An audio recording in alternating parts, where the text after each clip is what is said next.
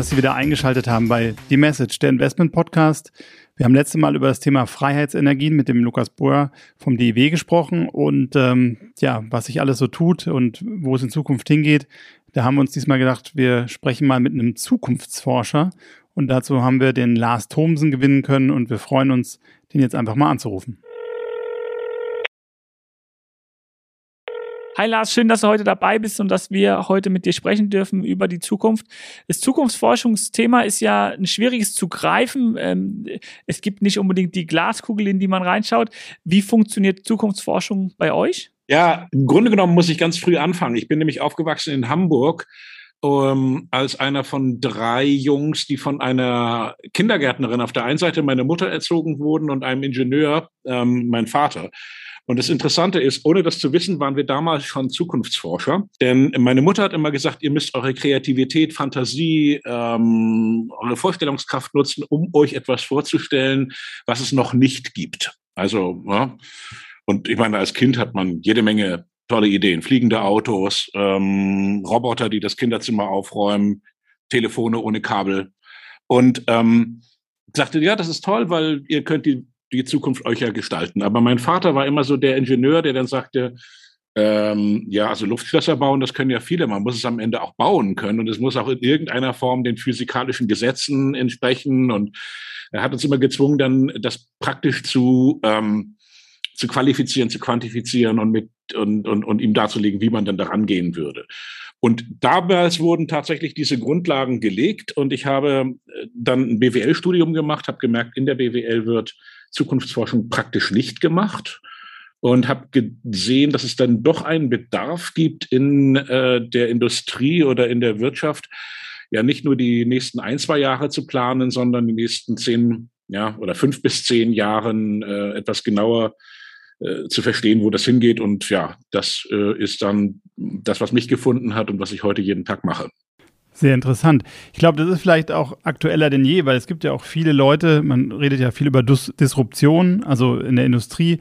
Äh, wir haben das äh, Wissen potenziert sich viel, viel schneller. Also die Halbwertszeit vom Wissen ist ja immer geringer. Es gibt neue Verfahren, neue Entwicklungen, neue ähm, Patente. Also ist es auch so, dass Firmen sich bewusst dem Ganzen bedienen, um auch potenzielle ähm, Schwächen oder potenzielle Risiken für ihre Geschäftsmodelle in dieser Welt des Wandels abzuklopfen?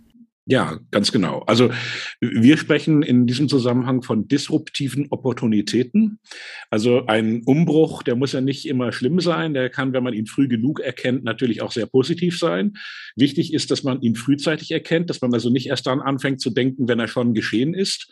Und zweitens, dass man den Zeitpunkt des Umbruchs einigermaßen genau hinbekommt. Und oftmals, gerade wenn wir von Technologien sprechen oder von Use Cases, also Business oder Geschäftsmodellen, ähm, dann kann man einen solchen Umbruch einigermaßen gut beschreiben, nämlich an dem äh, Punkt, an dem eine zum Beispiel neue Technologie, die im Moment noch viel zu teuer ist und viel noch nicht ausgereift genug, den Reifegrad erreicht, an dem sie tatsächlich dann eine Technologie, die wir vielleicht schon seit 10, 20, 30 Jahren kennen, äh, in der Lage ist abzulösen, technologisch, aber eben auch wirtschaftlich, wo man sagt, nee, das Neue ist einfach besser und günstiger. Haben wir das beim Energie, Thema Energie ein bisschen verpasst? Na, je nachdem. Also ich sag mal, ähm, man konnte in der Energie schon vor über zehn Jahren sehen, dass die, äh, dass es einen Tipping Point geben würde, wie wir das nennen, an dem man eine Kilowattstunde Strom günstiger mit erneuerbaren Energien herstellen kann, und zwar an vielen Punkten auf dieser Welt, als durch das Verbrennen von fossilen Brennstoffen. Und das war lange Zeit eine ähm, ja, das hörte sich so an, als ob irgendein ökologischer Spinner sagen würde, ja, das will ich so und das äh, wäre doch schön. Aber wir hatten lange Zeit oder viele von uns hatten im Kopf, nee, es, es gibt nichts Günstiges als, ein, als eine Tonne Kohle oder, oder ein Kubikmeter Gas. Wir haben ähm, schon, ja, wir haben eben analysiert, was braucht man, um eine Solarzelle zu bauen, was braucht man tatsächlich an Aufwand, um eine Windkraftanlage zu bauen und sahen, dass tatsächlich ähm, dieser Tipping Point so in der zweiten Hälfte der 2010er Jahre kommen würde. Und ähm, ja, ich meine, jetzt ist es mittlerweile allen klar, aber ich meine, man hätte das auch durchaus zehn Jahre früher sehen können und entsprechend dann äh, schon seine Investitionsentscheidungen machen können. Hört sich das Ganze noch alles sehr theoretisch an. Wie setzt du diese Zukunftsforschung um? Weil ich kann mir nicht vorstellen, dass du dort mit einer Glaskugel sitzt. Nee, das hat sich tatsächlich als äh, nicht sehr zuverlässige Methode erwiesen, Glaskugelleserei. Ähm, Im Grunde genommen ist es unglaublich einfach. Ähm, wir verbringen ungefähr 30 Prozent unserer Wachenzeit damit, äh, mit Menschen in eine Konversation zu gehen oder mit Menschen zu sprechen, die an der Zukunft arbeiten. Und ähm, Interessanterweise kriegt man relativ gut Zugang zu solchen Menschen. Wir dachten immer, na, die Leute, die sind bestimmt ganz tolle Geheimniskrämer und sagen, nee, nee, nee, ich äh, will da nichts von preisgeben. Aber eigentlich ist der Gegen, das Gegenteil der Fall. Viele Leute sagen, endlich kommt mal jemand und interessiert sich für das, was ich hier tue. Und die Fragen, die wir stellen, sind eigentlich immer die gleichen. Wir sagen, okay, welche Hürden muss die Technologie, an der du arbeitest, noch nehmen? Wie lange wird das ungefähr noch dauern? Wie sieht das aus mit der Ökonomie? Also wann kommt dieser ökonomische Tipping Point? Und ja, da ist bestimmt auch mal der ein oder andere dabei, wo man sagt, naja, gut, ich weiß nicht, aber wenn man im Jahr so mit 200, 300 Leuten spricht, die an der Zukunft arbeiten, dann hat man einen ganz guten Einblick, ähm, wie das geht. Daneben äh, machen wir, also das ist praktisch die, die Kür, die Pflicht ist bei uns dann doch dieser laufende Research, dass wir auf Fachkongressen äh, sehr viel schauen, okay, wo sind die interessantesten Beiträge? Ähm, wir gucken in Patentanmeldungen, wir rechnen diese Ökonomien, diese Tipping Points auch so, dass das, was ich von meinem Vater noch gelernt habe, dass man eben versucht rauszukriegen, okay, wie ist der Materialeinsatz, wie kosten, wie, wie werden die Stückkosten, äh, wie sieht das Geschäftsmodell aus? Aber im Prinzip ähm, ist die wichtigste Methode, wirklich mit einer kindlichen Neugier durch die Welt zu gehen und wenn Neuigkeiten daherkommen, nicht gleich zu sagen, ach nee, so ein Blödsinn, sondern vielleicht mal zu sagen, warum nicht? Mal gucken. Was war für dich in den letzten Jahren so die größte Überraschung, in den letzten fünf Jahren vielleicht? Die Frage ist eine gute Frage. Ähm, also meistens klingen die Dinge, die man in der Vergangenheit gesagt hat, aus der heutigen Perspektive gar nicht so spektakulär, wie sie dann vor fünf oder vor zehn Jahren geklungen haben. Also ich weiß noch, wie wir vor, vor zehn Jahren gesagt haben, ähm, jedes Kind wird ein Smartphone haben und, und es wird soziale Netzwerke geben, mit denen man mit allen Menschen auf der Welt in Kontakt treten kann und Meinungen austauschen kann und jeder kann seinen eigenen Fernsehkanal machen und kann weltweit senden und Werbeeinnahmen kassieren. Vor zehn Jahren haben die Leute einen angeguckt, haben gesagt, du spinnst. Das ist also äh, Quatsch. Ähm, und heute klingt das eigentlich, ja, ganz normal. Was mich überrascht hat, ist ähm, die Geschwindigkeit, mit der Robotik im Moment nach vorne geht. Also das ist so ein Trend, der jetzt gerade an die Oberfläche kommt. Und Robotik ist für mich immer so die, mh, hm, wir haben auf der einen Seite Industrierobotik, die wir schon lange kennen, wo man in der Fabrikationshalle äh, das einsetzt zur Automatisierung. Aber wenn man jetzt schaut, letztendlich ist ein selbstfahrendes Auto auch ein Roboter. Ähm, vielleicht nicht so, wie man es sich vorstellen. Und die Geschwindigkeit, mit der das jetzt kommt, hätte ich vor fünf Jahren noch nicht so eingeschätzt. Ähm, Nahrungsmittelproduktion, also mit der, die Geschwindigkeit, mit der wir jetzt die Landwirtschaft neu erfinden, in vielerlei Hinsicht Vertical Farming nur als Stichwort oder stark automatisierte Landwirtschaft, ähm, ist auch etwas, wo ich sagen würde, wow, ähm, das kam denn doch schneller, als ich gedacht habe. Du hast jetzt das Thema Vertical Farming und ähm, selbstfahrende Autos schon angesprochen. Wenn wir aber über Megatrends hören und lesen, dann spricht man ja häufig über die Themen Digitalisierung und erneuerbare Energien.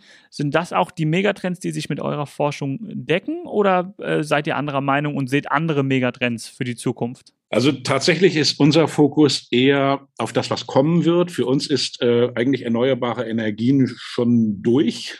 Also es ist so ein Thema, wo man sagt, okay, vor fünf Jahren äh, hat man damit noch Leute richtig schocken können. Ähm, ich glaube, heute haben viele begriffen, dass eine eigene Solaranlage auf dem Dach tatsächlich günstiger ist, als den Strom vom Netzbetreiber einzukaufen, dass wir resilienter werden müssen. Das kommt natürlich jetzt auch durch die aktuellen geopolitischen äh, Entwicklungen mit dazu. Aber das war eigentlich schon absehbar. Ähm, bei der Digitalisierung, da fällt mir das immer schwer, diesen Begriff einzuordnen, weil eigentlich ist Digitalisierung schon ein uralter Trend. Also ich weiß noch, wie ich als Jugendlicher das erste Mal eine CD gehört habe und der Plattenverkäufer sagte mir, ja, das wird jetzt alles digital. Da begann ja schon die Digitalisierung. Ja, für mich ist eher die Frage, was kommt dann nach? Und eigentlich ist es dann künstliche Intelligenz. Also wenn wir wirklich Computersysteme haben, die nicht nur recht schnell rechnen können, sondern in der Lage sind zu verstehen, zu denken, Entscheidungen zu treffen, ähm, Autos Also letztendlich das Lenken eines Autos hat ja auch damit zu tun, dass man Muster erkennt. Ja, also wenn, wenn wir Auto fahren lernen, dann nutzen wir unsere Augen und ein paar andere ähm, Sensoren, die wir am Körper haben, um die Situation, die sich vor unseren Augen abspielt, so einzuschätzen, um eine Entscheidung zu treffen. Und letztendlich ist der nächste Schritt nach der Digitalisierung wirklich das Thema künstliche Intelligenz. Ähm, und das wird sich in so viele Bereiche hinein entwickeln, dass wir selbst im Moment darüber nachdenken, wenn wir über das Thema Arbeit sprechen. Also wir haben so einen Begriff im Kopf, Menschen gehen zur Arbeit. Hat sich ja schon über die letzten Jahrzehnte stark geändert. Also früher war das irgendwie eher physisch, dass man äh, seine Muskelkraft einsetzen musste. Dann haben wir jetzt unser Gehirn, was aber auch relativ viele Routinen macht, also immer wiederkehrende Algorithmen arbeitet.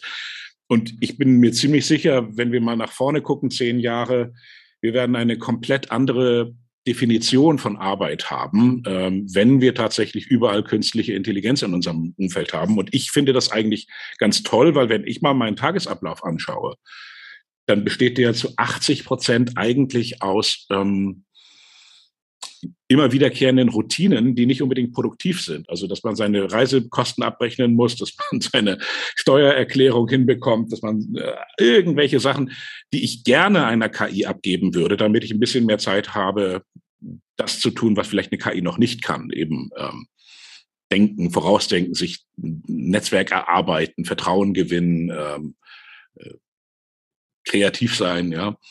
Äh, und insofern äh, ist für mich Digitalisierung eigentlich das falsche Wort zur Beschreibung eines Megatrends. Es ist eher wirklich die, ich nenne es gerne das Ende der Dummheit, ähm, wenn ich von künstlicher Intelligenz spreche, weil ich habe das Gefühl, selbst mein Computer, mit dem ich im Moment mit euch rede, ist so dumm, dass ich sage, ähm, ich würde mir wünschen, er könnte mir einfach mehr abnehmen bei, in, im, im Alltag. Hat es jetzt schon zweimal das Thema äh, selbstfahrende Autos angesprochen? Und ähm, Tesla ist ja in Deutschland ein sehr beliebtes Thema. Die Deutschen lieben ja ihre mhm. Automobilindustrie. Ähm, glaubst du, dass Tesla die Automobilindustrie in Deutschland und auch in der Welt verändern wird, dass der Preis, den wir aktuell, den Aktienpreis, den wir aktuell sehen, gerechtfertigt äh, ist und ob Tesla die Big Boys hier in Deutschland auch verdrängt? Hm. Also bei der Diskussion in Deutschland gerade wenn man die Presse liest, äh, sieht man eigentlich, dass da sehr viel Häme mit dabei ist und dass ähm, Elon Musk natürlich wunderbar dazu taugt, immer ähm, so ein bisschen Clickbait in den Überschriften hinzubekommen. Also das heißt, also wenn ich jetzt ein Medium habe, egal ob das ein Printmedium ist oder ein Online-Kanal, wenn ich über Tesla mache, dann habe ich immer Klicks, weil ich kann dann einfach irgendwas übertreiben, weil er halt auch so kontrovers ist. Ähm, was bei Tesla meiner Meinung nach unterschätzt wird, ist, ähm, es sind mehrere Faktoren, die in Deutschland eigentlich nicht so gerne gesehen werden. A, ähm, selbstfahrende Autos oder Full Self-Driving, ähm, Autopilot, wie das bei Tesla heißt, oder dann eben FSD, ähm, ist zwar noch keine Realität und wird vielleicht auch noch zwei, drei Jahre länger dauern. Jetzt könnte man kritisieren und sagen, Elon hat uns das eigentlich schon 2019 versprochen und hat nicht geliefert, also totaler Versager. Ähm, das ist aber so ein großer Umbruch, ähm, dass man sagen muss, wenn er das hinbekommt, dann ändert sich tatsächlich unglaublich viel, auch für die deutsche Autoindustrie, weil ich meine, wir müssen uns einfach im Kopf mal klar werden, es geht ja nicht nur um den privat genutzten Pkw. Ähm, wenn man jetzt Logistikdienste anguckt oder wenn man Taxidienste anguckt oder wenn man den öffentlichen Verkehr anguckt, der Menschen dabei hilft, von A nach B zu kommen und wir hätten nachher ein Fahrzeug, dass das automatisiert macht und das zu einem Preis so viel günstiger, dann entsteht da auf einmal ein komplett neuer, ein neues Segment der persönlichen Mobilität, der Milliarden am Tag umsetzt. Zweite Sache, ähm, was unterschätzt wird, Tesla ist eigentlich nur in zweiter Linie ein Autohersteller. In erster Linie ist es eine AI-Company oder eine künstliche Intelligenzfirma, die sich mit Real-World AI auseinandersetzt. Das ist ein ziemlich hartes Thema. Ähm, sie versuchen das neuronale Netzwerk, das wir Menschen im, im Kopf haben oder im Gehirn haben und unsere Sensoren, die Augen, die bei Tesla Kameras sind, ähm, so zu verstehen und umzusetzen, dass sie irgendwann tatsächlich äh, fehlerfreier fahren können als ein menschlicher Fahrer. Und wenn sie das schaffen, ist das enorm. Was die Situation von Tesla derzeit angeht, ist, ähm, Sie bauen derzeit ihre eigenen Autofabriken, also das heißt in einer Geschwindigkeit, wo andere nur staunen. Sie bauen ihre eigenen Batteriefabriken, wo andere im Moment noch contracten müssen und hoffen, dass Northvolt oder LG Chem oder, oder, oder Samsung SDI oder CATL ähm, liefern kann. Sie sind in der Supply Chain enorm stark. Sie bauen ihre eigenen Sitze. Das neue Werk in Austin, was jetzt gerade letzte Woche eröffnet wird, ist tatsächlich eine Fabrik neuen Typs. Rohstoffe auf der einen Seite rein, fertige Autos auf der anderen Seite raus. Und sie sind enorm schnell im Lernen. Und darum sage ich jedem, ich werde jetzt keine, keinen Tipp geben, Aktien kaufen oder nicht kaufen, aber das kann sich jeder selber denken. Ähm, wir unterschätzen die Innovationskraft und die Geschwindigkeit von Tesla nach wie vor. Und ich kann mich daran erinnern an Gespräche mit deutschen OEMs vor fünf Jahren, wo Tesla nur belächelt wurde. Man wollte noch nicht mehr darüber sprechen. Man hat das eher als Witz betrachtet und man hat es eben nicht ernst genommen. Und das meistverkaufte Auto in Europa ist nicht der VW Golf, sondern das Tesla Model 3. Und das sehen die Leute meistens auch gar nicht, weil das wird nicht unbedingt, weil das ist nicht, nicht so eine tolle Headline, wie wenn man sagen wird, oh, Elon will Twitter jetzt irgendwie äh, beherrschen. Aber de facto ist es schon so. Hatte nicht Daimler sogar mal eine Beteiligung an Tesla, die sie günstig verkauft haben? Ja, ja. Ähm, das zeigt ja, eigentlich schon, ja, das glaube, hätte sich gelohnt. Die würden, würden die Bilanz ganz gut aufbessern würden, ja, aber äh, haben sie nicht mehr. Da sieht man vielleicht nicht den Weitblick, da haben die jetzt nicht mit dem Zukunftsforscher gesprochen. Ähm, die Frage, die sich mir stellt, ist in dem Zusammenhang, jetzt haben wir über Tesla geredet, ich vermute, dass eigentlich noch ein größerer Punkt dahinter ist. Geht es nicht auch um die Speicherkapazität, weil wir haben in der letzten Episode mit dem Lukas Boyer gesprochen vom DIW, da ging es um das Thema Energiewende. Und wir haben festgestellt, und das ist auch was du sagst, äh, die Rohstoffe rein, das heißt jetzt mit dem Nickelpreis, der so hochgeschossen ist, Tesla schien da ja keine Probleme zu haben, weil man sich frühzeitig schon die Rohstoffe gesichert hat. Das fehlt mir manchmal hier ein bisschen in Deutschland, dass man strategischer, langfristiger denkt und auch sich der, der Sache bewusst wird, wo kommt das ganze Zeug her. Aber ist es bei Tesla nicht vielleicht auch ein Punkt, dass dort das Thema, wenn wir diese ganze Energiewende durchdenken, wir müssen eigentlich unheimlich viel Speicher haben. Und wenn ich so ein Auto habe, was sowohl aufnehmen, es kann ja auch über Nacht, also ich kann ja auf einmal ist es eine fahrende Batterie und könnte eigentlich fürs ganze Stromnetz, wenn wir hier hunderte tausend von Tesla haben, ja auch eine Speicherlösung äh, sein. Ja gut, also das müssen wir eh machen. Und das sind ja eben nicht nur die Teslas, also auch die VWs und Daimlers und, und BYDs, die da äh, am Stromnetz hängen, sollten eigentlich netzdienlich sein. Das heißt also nicht einfach nur das Netz belasten, sondern auch entlasten. Und lustigerweise, wenn wir solche Tage haben wie heute, es gibt viele Tage, da müssen wir wenn Sonne scheint und Wind weht, müssen wir Windanlagen abschalten, weil wir nicht genügend äh, Abnehmer haben, äh, mit einem simplen Algorithmus. Und ich plädiere wirklich stark dafür, dass wir die Energienetze insofern intelligenter machen, dass wir so ein Börsensystem einführen. Ähm, man, man kann Nachfrage am besten sehr schnell erhöhen, wenn man den Preis in dem Moment, wo viel Angebot ist, äh, ähm, incentiviert jetzt zu laden. Wenn äh, in der Nacht keine Sonne scheint und vielleicht auch Windflaute ist dann, und der Preis hoch ist, dann nehme ich vielleicht lieber die Energie, die, mich, die ich mir am Tag günstiger eingekauft habe, für die Nacht. Und das sind eigentlich relativ einfache Algorithmen. Also ich sag mal, ähm, wir beherrschen Börsen seit vielen Jahrzehnten. Wir können das mittlerweile auf jedem Smartphone abhandeln. Jedes Auto, was man neu kauft, hat zwei oder drei SIM-Karten und ist ständig informiert darüber, was geht. Ähm, und insofern, ja, dieser Speicherbedarf ist groß. Und ich will vielleicht auch noch mal sagen, dieser Batteriemarkt, also ihr habt gefragt, so was sind die großen Themen? Ähm, wir brauchen verschiedene Speicherformen, nicht? Also von Wasserstoff ähm, für, für saisonale Speicher oder tatsächlich Pufferung von dem, was wir aus, den, aus, der, aus der Windenergie bekommen, äh, vielleicht auch zur Substitution oder Teilsubstitution von Erdgas. Aber der Speicherbedarf ist immens und ich will das einfach nur mal ganz plakativ sagen. Ähm, viele Menschen haben derzeit in ihrem Leben vielleicht 450 Gramm Lithium-Ionen-Akkus. Im Smartphone sind so ungefähr 50 Gramm drin, in einem Tablet sind 90 Gramm, in einem, in einem Laptop sind so 180 bis 200 Gramm äh, Lithium-Ionen-Batterien. In dem Moment, wo ihr euch ein äh, elektrisches Auto kauft, an dem Tag, steigt der Bedarf von 450 Gramm auf 450 Kilogramm oder je nachdem, wie groß die Batterie ist. Das ist Faktor 1000 an einem einzigen Tag. Ähm, und äh, wir sehen mittlerweile, Elektroautos machen 25, also wenn man Plug-in-Hybride mit dazu zählt, 25 Prozent der Neuzulassungen aus. Ähm, wir, wir reden also von einem Markt, der enorm sich in der Masse äh, erhöht. Wir werden auch stationäre Batterien mit dazu kriegen, dass man seine Solaranlage eben puffert, dass man dann den, den Solarstrom des Tages mit in die Nacht nehmen kann. Ähm, wir werden das Energienetz äh, eben mehr und mehr auch äh, koppeln mit, ähm, ja, mit stationären Speichern und mit, mit, mit, äh, mit Lastmanagementsystemen. Und alleine da müssen wir einfach sehen, die Gefahr, die wir im Moment in, in vielen Industrien sehen, ist, es kann gut sein, dass wir nach der Chip-Krise und der Supply Chain-Problematik, die wir derzeit haben, in die Battery Crisis kommen, also in die Batteriekrise. Weil alleine, wenn man mal anschaut, wie der Hochlauf der Elektromobilität läuft, mit ungefähr so in den wichtigsten Märkten 100 Prozent pro Jahr Steigerung äh, oder Verdopplung von Jahr zu Jahr. Und man setzt daneben, wie lange man braucht, um wirklich so eine Gigafactory zu planen, aufzusetzen und dann auch äh, produktiv zu kriegen.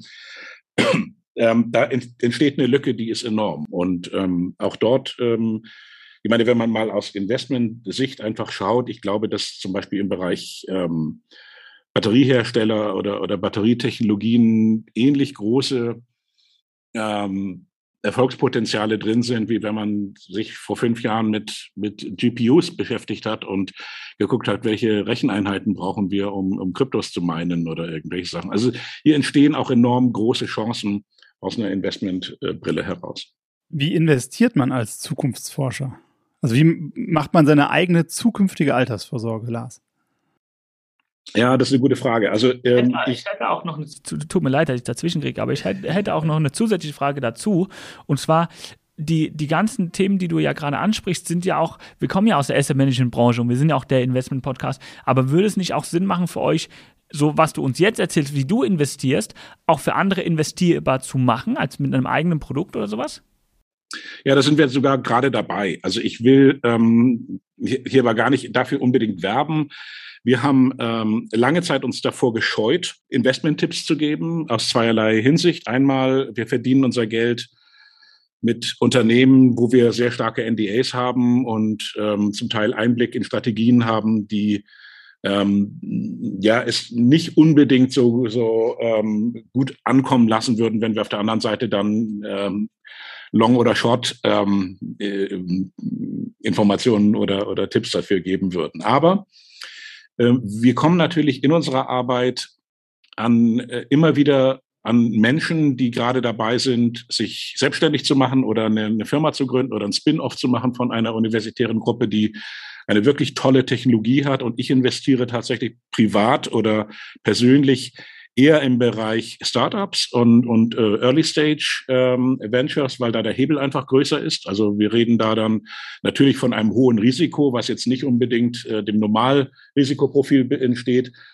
Aber dadurch, dass äh, wir zum Teil sogar ähm, an diese Teams oder an, an eine Beteiligungsmöglichkeit weit vor einem normalen VC herankommen, weil man dann eben noch Gründungspartner ist, macht das eben sehr attraktiv. Und wir sind gerade dabei, aber ich kann dazu noch nicht alles sagen, ein, ein tokenisiertes Produkt äh, zu machen, wo man tatsächlich ähm, ähm, eine Möglichkeit hat, sich an unseren Investments über stimmrechtslose Partizipationsscheine zu beteiligen. Ist, ähm, finde ich, ein sehr interessantes Konzept. Ähm, wir ähm, sind gerade dabei, ähm, ja, dieses Produkt aufzubauen. Ich denke, da werden wir dann euch in, in bekannt geben können. Höchstwahrscheinlich werden die sogar börsengehandelt sein. Und das Schöne ist, man kann damit äh, tatsächlich in diesen Early-Stage-Bereich Investments mit anbieten, die dann doch liquide sind. Und das ist ja das große Problem, was wir sonst immer haben äh, dass man sagt, okay, wenn man sich beteiligt, dann ist das Geld erstmal blockiert. Keine Ahnung, ob man das je wieder sieht und wann ein Exit passiert. Und ähm, wir wollen tatsächlich ähm, jetzt aber erstmal in einem kleinen Versuchsrahmen das so machen, dass wir mit tokenisierten Beteiligungsmodellen, dass man sich ranhängen kann an das, was wir in der Gruppe von Future Matters investieren. Da habe ich noch eine andere Frage. Welche Rolle spielen zum Beispiel Romane oder Filme? Mir kommt jetzt so in 80 äh, Tagen um die Welt oder, entschuldige, wenn ich das jetzt so plakativ sage, zurück in die Zukunft. Ähm, es bietet sich einfach an. Ähm, aber wenn ich zum Beispiel damals Knight Rider nehme, die Uhr, vielleicht ein bisschen in Richtung Apple Watch oder äh, bei Star Trek oder was weiß ich auch immer. Aber ist das auch ein Ideengeber, ein Impulsgeber? Da hat ja auch schon jemand sowas in der Film- Welt äh, vorgedacht oder so. Science-Fiction-Filme, ist das eine Quelle? Äh, absolut. Äh, ich bin sogar zur Zukunftsforschung eigentlich dann darüber gekommen, es gibt in Washington schon seit, ah, weiß ich nicht, über 30 Jahren eine sogenannte World Future Society. Die wurde mitgegründet von Gene Roddenberry. Das war derjenige, der von NBC damals den Auftrag hatte, eine Fernsehserie zu machen, die im Weltraum spielt, ähm, Raumschiff Enterprise. Und äh, Gene Roddenberry ähm, hat gesagt, okay, wunderbar. Ich brauche äh, aber Inspiration von Leuten, die mir helfen, wie könnte die Zukunft in 100 Jahren oder 150 Jahren äh, aussehen. Und hat tatsächlich so eine Art Think Tank gegründet, wo er Physiker, also Astrophysiker, aber auch Soziologen, Psychologen und so weiter mit eingeladen hat und gesagt hat, okay, tun wir mal, äh, also befreien wir uns mal von irgendwelchen Dingen, warum das nicht geht. Also wir, wir gucken aber, was physisch oder physikalisch machbar ist. Und ähm, Interessanterweise hat dann wohl auch irgendjemand gesagt, naja, wenn Einstein recht hatte mit E gleich m mal c Quadrat, dann können wir Materie irgendwie in Energie umwandeln und können die irgendwo anders dann wieder also auflösen und mit Energie übertragen und dann wieder zusammen machen. Das heißt, wie nennen wir das? Ja, beamen. Und es musste also jede dieser Ideen musste eine zumindest theoretische physikalische Validität haben oder äh, funktionieren. Und darum ist ähm, Science Fiction ähm, tatsächlich eine wunderbare Quelle, wo, wo Leute mal frei von irgendwelchen ökonomischen Zwängen oder von, von irgendwelchen anderen Beschränkungen solche Dinge ähm, denken. Und zurück in die Zukunft war ein wunderbares Beispiel dafür. Ich meine, es gibt ja eine ganze Menge von Leuten, die das analysiert haben, wie gut waren die Zukunftsforscher, die diesen Film beraten haben. Ja, also wie, wie nah waren wir dran. Bei einigen Dingen ähm, hat es noch nicht geklappt mit diesen fliegenden Autos, aber zum, zum Beispiel, wenn man gesehen hat, dass diese Laserdiscs da in, im Müll landeten, das war damals 1985, als er rauskam, die, die unglaublichste Technologie, äh, Technologie, die man sich vorstellen konnte. Und das war richtig wertvoll, so eine Laserdisc. Und da einfach ein, so ein, die aus dem Trash Compactor zu sehen, das war schon eine ganz gute Prognose. Ähm, dass das dann, ich weiß ja nicht, wann die spielten, 2008, nee, wo ist er hingefahren? 2000 und zwölf? Ich weiß gar nicht genau. Müssen wir nochmal nachgucken. Aber es war schon eine, eine spannende Sache. Und darum, ähm, es, ich glaube, da kommen wir jetzt auch wieder fast zu dem Anfang, was ich gesagt habe. Ähm, Zukunftsforschung hat immer damit zu tun, dass man sich erlaubt, sich etwas vorzustellen, was es noch nicht gibt. Und es gibt bei uns oftmals die Schere im Kopf, dass sie sagen, gibt's ja nicht, also denke ich gar nicht dran.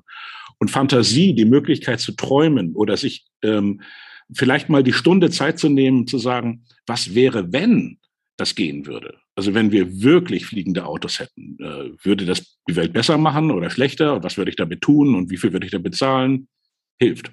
Gibt es irgendwie eine Technik oder ein Training, also sozusagen mein Grundstudium, wie werde ich Zukunftsforscher? Also gibt es gewisse Techniken oder ähm, ich weiß nicht, äh, irgendwelche Rituale, also jetzt nicht bewusstseinserweiternde Drogen vielleicht, obwohl da gibt es vielleicht auch den einen oder anderen, aber gibt es irgendwelche Techniken, die ich lernen kann, äh, um mein Free Your Mind, um, um meinen Kopf frei zu kriegen und offen zu sein?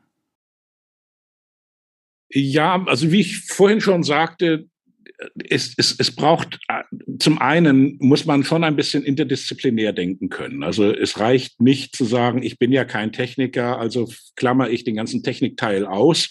Oder andersrum, ich bin ja kein Ökonom, also gucke ich da nicht hin. Also ähm, die Leute, wir sind elf Partner bei Future Matters, wir uns allen, ähm, wir haben keine Angst davor, sowohl uns mit Technikern zu unterhalten, als auch mit Ökonomen über Dinge zu sprechen. Und das erfordert natürlich so eine gewisse Bandbreite von, von Dingen. Natürlich sind wir nicht in allen Sachen so tief die Experten, aber es hilft einfach, diese Gespräche auf einem Niveau zu führen, wenn man wenn das Gegenüber das Gefühl hat, okay, man durchdringt das, was, was, was jemand tut. Das Zweite ist tatsächlich, ähm, man muss ein bisschen Struktur haben, wie man seine Informationen sammelt und ähm, auswertet. Also wir machen das, jetzt erzähle ich ein kleines Geheimnis, wir machen das bei uns ganz einfach. Wir haben zu jedem unserer Megatrends die wir beobachten, und das sind so ungefähr 20, einen eigenen internen WhatsApp-Channel. Also das heißt also, wir äh, jeder der, der, Partner, die für uns arbeiten, der, der liest und hört und spricht jeden Tag mit Leuten oder liest Artikel oder, oder ist auf einer Konferenz und hört was. Und ähm, stellt dann, äh, wenn er sagt, das könnte interessant sein, einfach ein Post dazu ein. Entweder mit einem Link oder mit, mit, mit einer kurzen Beschreibung oder mit ähm, einer Adresse. Und so wissen wir immer ungefähr, woran der andere gerade arbeitet. Wir wollen auch gar nicht größer werden als elf Personen, weil wir gemerkt haben, das ist doch so eine Größe, die, die hat man im Griff, ohne dass man eine Hierarchie braucht. Und ähm, dann geht es tatsächlich darum, ähm, wenn wir einen Trend haben, versuchen wir ihn so, wir nennen das Qualifizieren und Quantifizieren. Also Qualifizieren heißt, eine realistische Einschätzung davon zu haben, wo ist der Stand der Technik, mit welcher Dynamik entwickelt sich der Trend, wann ist der Tipping Point. Und dann ähm, quantifizieren wir den Markt. Das heißt also, wir sagen, okay, wenn das tatsächlich so ist, wie ist eine ganz grobe öko ähm, ähm, ökonomische Berechnung oder ein Use Case dafür? Und ähm, all das sind eigentlich Technologien, die jetzt keine Hexenwissenschaft sind. Also wir haben hier nicht irgendwie etwas, was äh, kein anderer tun könnte, aber es erfordert natürlich schon eine gewisse Disziplin, das zu machen und natürlich äh, dieser Versuchung zu widerstehen, dass man seinen Bias zu laut ähm, im Hinterkopf hat, weil wir alle sind Menschen und wir sind nicht komplett rational. Und manchmal verliebt man sich in eine Idee und dann ist man nicht mehr so ganz in der Lage, das zu machen. Und da haben wir zum Beispiel intern challengen wir uns. Also das heißt, wenn jemand sagt, ich finde das super klasse, dann nimmt jemand anders tatsächlich die Zweiflerrolle ein, einfach um ja, uns davor zu bewahren, dass wir dann einfach mit rosaroten Brillen durch die Welt laufen. Wir versuchen äh, am Ende jeder Folge nochmal die Message von unseren Gästen zu bekommen für, wir sind ja wie gesagt der Investment-Podcast und wir wollen eine Message von jedem Gast, den wir da haben. Und als Zukunftsforscher bist du ja oder versuchst du immer zehn Jahre voraus zu sein und nicht zu sehen, was in den nächsten zwei, drei, vier, fünf Jahren ist. Vielleicht, was wäre deine Message für unsere Zuhörer und was sind deine Top drei Megatrends für in zehn Jahren? Also, wichtigste Message, also eigentlich ist die Message zweigeteilt. Zum einen, ich glaube, dass die 2020er Jahre, die ja erst angefangen haben, ähm, äh, eine der spannendsten Zeiten ähm, werden, die wir in der Menschheit je erlebt haben. Und ähm, aus Investorensicht äh, sogar wahrscheinlich diejenigen, die die meisten Opportunitäten äh, bieten, also weit mehr als die 2010er Jahre oder die 2000er. Einfach weil sich so viele Dinge verändern. Es gibt ja kaum eine Industrie, die sich jetzt nicht verändert. Egal, ob wir in Nahrungsmittel reinschauen, in Mobilität, in Logistik, in Medizin, in äh, äh, Urbanisierung, in, in, in Arbeit. Das ist also einfach eine, eine super spannende Zeit und man kann sich eigentlich nicht erlauben, jetzt einfach sein Tagesgeschäft einfach zu machen und nicht an die Zukunft zu denken. Das ist heute teurer denn je, weil, also klar, also wenn man einfach nur abwartet, bis ein Trend da ist, dann kann man ihn nicht mitgestalten oder nicht mitmachen oder nicht mitinvestieren. Zweite Message ist, wir müssen uns Zeiträume besser äh, vorstellen, weil wir denken häufig ähm, an das nächste Quartal, wir denken vielleicht noch, was wir im Sommer machen dieses Jahr oder äh, was in der zweiten Jahreshälfte kommen würde, aber eigentlich ist das schon gelaufen. Wir rechnen, wenn wir nach vorne rechnen, lustigerweise in Wochen und wenn wir mit Firmen zum Beispiel arbeiten an der Zukunft und sagen, da kommt ein Umbruch in fünf Jahren, dann sagen die Leute, ja, fünf Jahre, gut, also jetzt haben wir erstmal Supply Chain Krise, da denken wir später mal drüber nach. Wenn wir sagen, der Umbruch kommt in 260 Wochen, dann sagen die, oh Gott, die Woche ist schon wieder fast vorbei. In 260 Wochen. Es sind zufälligerweise fünf Jahre. Ähm, darum äh, benutzen wir zum Beispiel dieses Wochenschema, weil jeder sich sagt, oh Gott, so eine Woche ist super schnell vorbei, wir müssen wirklich handeln. Kleiner Trick. Und was sind die wichtigsten ähm, Megatrends, die, die, die, die wir sehen? Könnte jetzt eine ganze Stunde darüber reden. Ähm, aber ähm, also einmal, ich hatte schon gesagt, Roboterisierung und künstliche Intelligenz in der Kombination, wie wir, wie, wie das auf, auf Arbeit, auf Produktion, auf Mobilität, auf Logistik wirken, wird, enorm. Absolut enorm. Mit äh, einer ganzen Menge Chancen, mit aber auch für diejenigen, die einfach sagen, wir hoffen mal, dass die Mobilität in zehn Jahren immer noch so aussieht wie heute, dass wir jeden Tag im Stau stehen und selber fahren und Unfälle machen, äh, auch sehr gefährlich. Ähm, zweiter großer Trend, der gar nicht unbedingt produktiv ist, aber der ähm, enorm beachtet werden muss, ist das ganze Thema demografischer Wandel, also die Demografie. Wir kommen in den 2020er Jahren an diesen Punkt, an dem ähm, auf zwei Leute, die den Arbeitsmarkt verlassen und in Rente gehen, nur eine Person nachkommt, die äh, eine neue Stelle machen kann. Das verändert das ganze, ja, die ganze Art, wie wir mit Humantalent umgehen. Ich glaube, dass die größte Knappheit Ende der 2020er Jahre nicht Geld ist, sondern Talent. Also ist man in der Lage, Menschen zu finden, die diese Ideen, die man hat, auch tatsächlich umzusetzen oder eine Firma zu gründen, die dann äh, oder eine Firma zu formen, die das machen kann. Wir haben natürlich mit dem Klimawandel und mit der Energiekrise eine ganze Menge vor uns. Es sind aber lösbare Probleme und auch dort müssen wir uns klar machen, wir sind immer noch auf der Welt bei ungefähr 75 bis 78 Prozent der Energie, die wir verbrauchen, fossilen Ursprungs, also nicht erneuerbar, einmal benutzt, für immer weg, beziehungsweise in einer Energieform, die wir nicht mehr brauchen.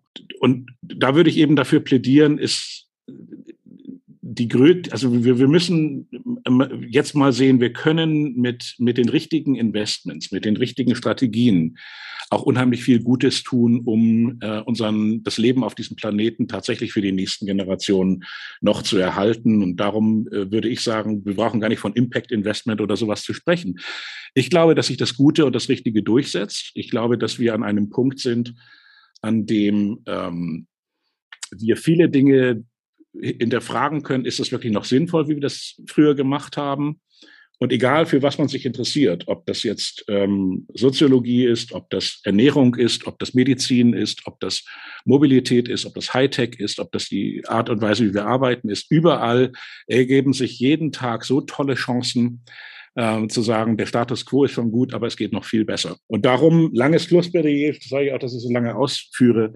Ich glaube, diejenigen, die es schaffen, nicht nur Ticks zu sehen, also zu hoffen, dass morgen der Aktienkurs von einer Aktie irgendwie höher geht oder die Welt wirklich nur in diesem Minuten- oder Tagestakt sehen, sondern in der Lage sind, dann auch mal fünf oder zehn Jahre nach vorne zu gucken und dann doch ein bisschen ruhiger zu werden und zu sagen, komm, ich habe da was gefunden, ich glaube da dran, ich gehe da rein, ich ich habe Aktien, die gucke ich ganz bewusst mal ein Jahr nicht an, weil das würde mich sonst verrückt machen.